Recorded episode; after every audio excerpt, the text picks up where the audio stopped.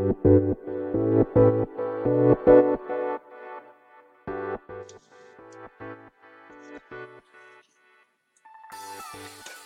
い、始まりました。本を読んでは、独り言ラジオ。私、変な髪型をしたポンコツ薬剤師こと町田和俊でございます。はい、というわけでですね、今日も読んだんだか、読んでいないんだか、積んだんだか、積んでいないんだか、といった本たちの中からですね、一冊紹介してゆるーりと語っていきたいと思います。はい。本日紹介する本は、コミック文体練習という本でございます。サブタイトルというか、これ現代なのかな？99 ways to tell a story exercise in style という、えー、感じで書いてありますけども、えー、マット・マドンさん。で、えー、大久保、これは、大久保ゆずるさんですね。の、まあ、翻訳と。まあ、そんな本でございます。こちらですね。うーんと、これなんだこれ。株式会社国書観光会が発行ですね。はい。で、えー、2006年9月20日、初版第一釣り発行となっております。はい。えー、こちらですね。まあ、こちらもちょっとあの、本棚から引っ張ってきたんですけれども、えー、まあ、ちょっといつものようにですね、まあ、この本と出会ったきっかけ、そして、えー、目次あんのかなこれ。はい。まあ、目次や帯の文言からですね、この本を紹介して、まあ、この本ちょっとそういう感じで紹介できるかちょっとわかんないんですけど、はい、まあ、紹介して、まあ、最後、独り言と、えー、まあ、したいと思います。はい。こちらですね。まあ、きっかけですけれども、ちょっと私ももうすでに記憶が定かじゃないんですけどね。ま私、あの、大学受験浪人の、まあ、2年目でしたかね。まあ、2年目というか、まあ、1、2年目はかなりこう、モラトリアム期みたいな感じで、特に2年目かな。はい。で、まあ、その時はですね、一応薬学部に入るということはですね、入るっていうか、入り、えー、あ、死亡するってことだね。ごめんなさい。かなりあの、うろたえましたけども、薬学部を志望していたんですけれども、あまりですね、まあ、なんつうんですかね。まあ、本心から薬学部に行きたいって感じじゃなかったんですよね。まあ、薬学部に行くことになったきっかけっていうのは、薬剤師だった父の影響があったんですけども、まあ、あんまり、細かく喋るとかなりそれだけで長くなってしまうので、まあ、ざっくり言うとですね、えー、まあ私の父はですね、まあ物、私が物心ついた頃から、まあ薬剤師としてですね、まあ、東京都の都立病院ですね、に、まあ公務員として勤務していたんですね。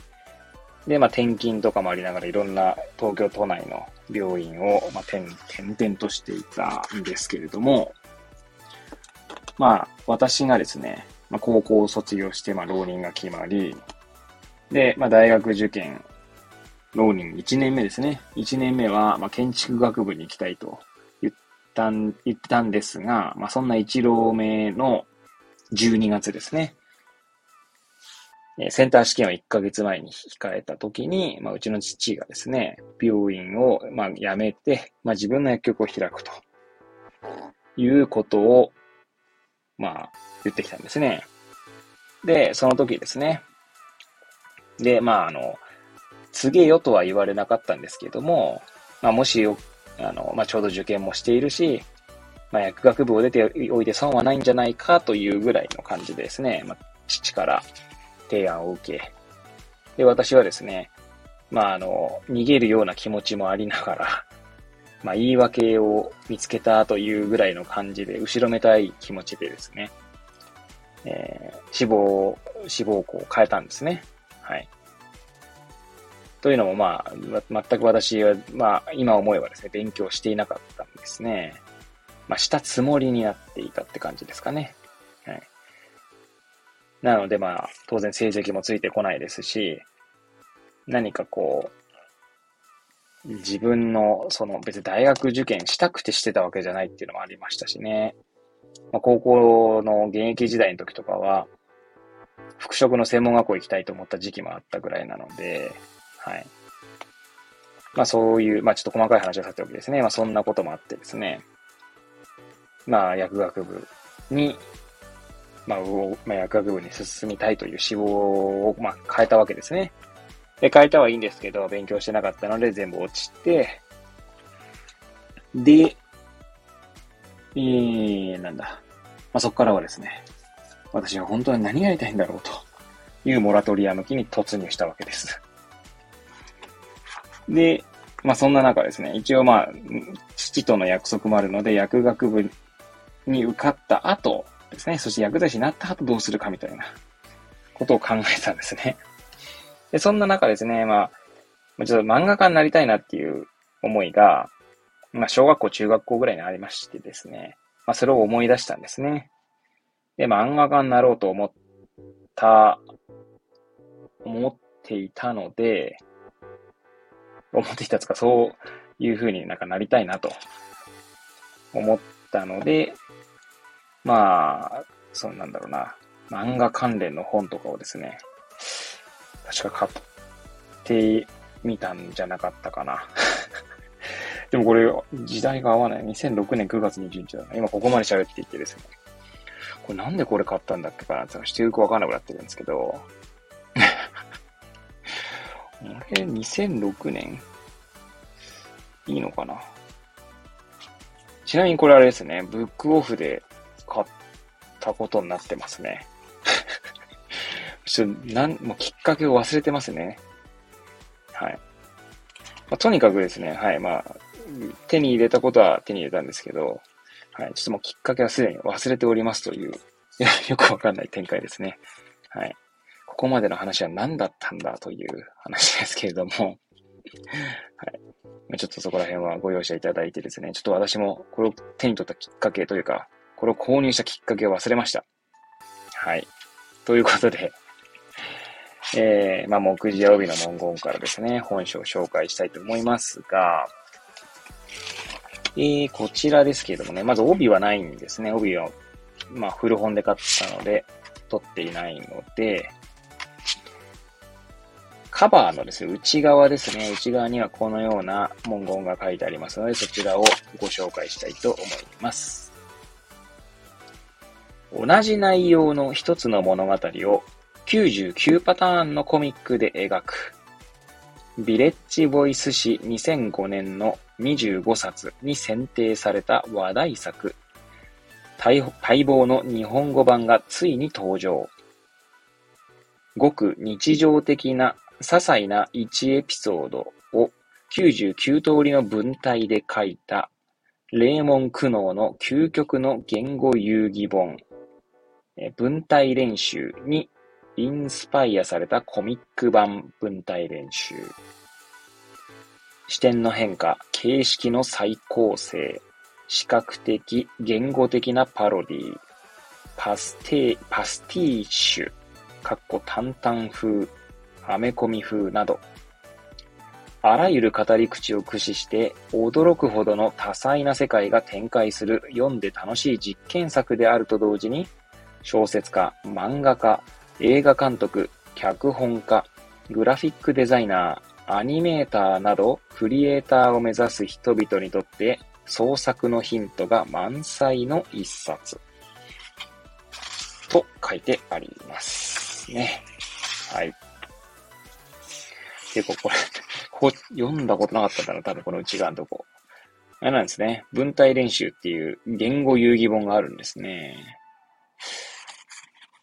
ちなみにこれは、目次の前にですね、霊門苦悩に慎んで感謝を捧げる。彼の影響は単にこの本の発想の源となってくれたことだけにとどまるものではない。と書いてありますね。はい。ちなみにコンテンツということで、目次なんですけどですね、先ほども申し上げました通り、99パターンになってますね。99個あと、それがですね、例えば、ひな形、えー、独自、主観とかですね。あとは、買い、えー、なんだろうな、冷蔵庫の視点とかですね。あとは、新聞漫画とかね、政治風刺とかですね。軍隊演習とか、一コマでとかですね。あとは、うん、まあそんな感じでいっぱいあるんですよ。うんと、要はその99パターンで書いているので、そのパターンがひたすら書いてあるって感じですね。はい。ちなみにこのひな形ってとこなんですけど、ひな形はですね、どんなコミックになってるかというと、まあ、ある男の人がですね、パソコンを、まあ、なんかこれ勉強机じゃなくて、こうデスクの上でですね、パソコンをいじっているんですね。で、えー、吹き出しとか文字はないです。で、次のコマですね、立ち上がるんですね。で、立ち上がって別の部屋に移動して、そうすると、移動した、まあ、その部屋からですね、部屋の上に、まあ、その部屋にですね、ごめんなさい、螺旋階段があって、螺旋階段の上の階から、今何時という吹き出しが書かれておりまして、で次のコマではですね、その男の人が、まあ、要は今何時って聞かれたので、時計を見ながら、腕時計を見ながら1時15分だよと答えると。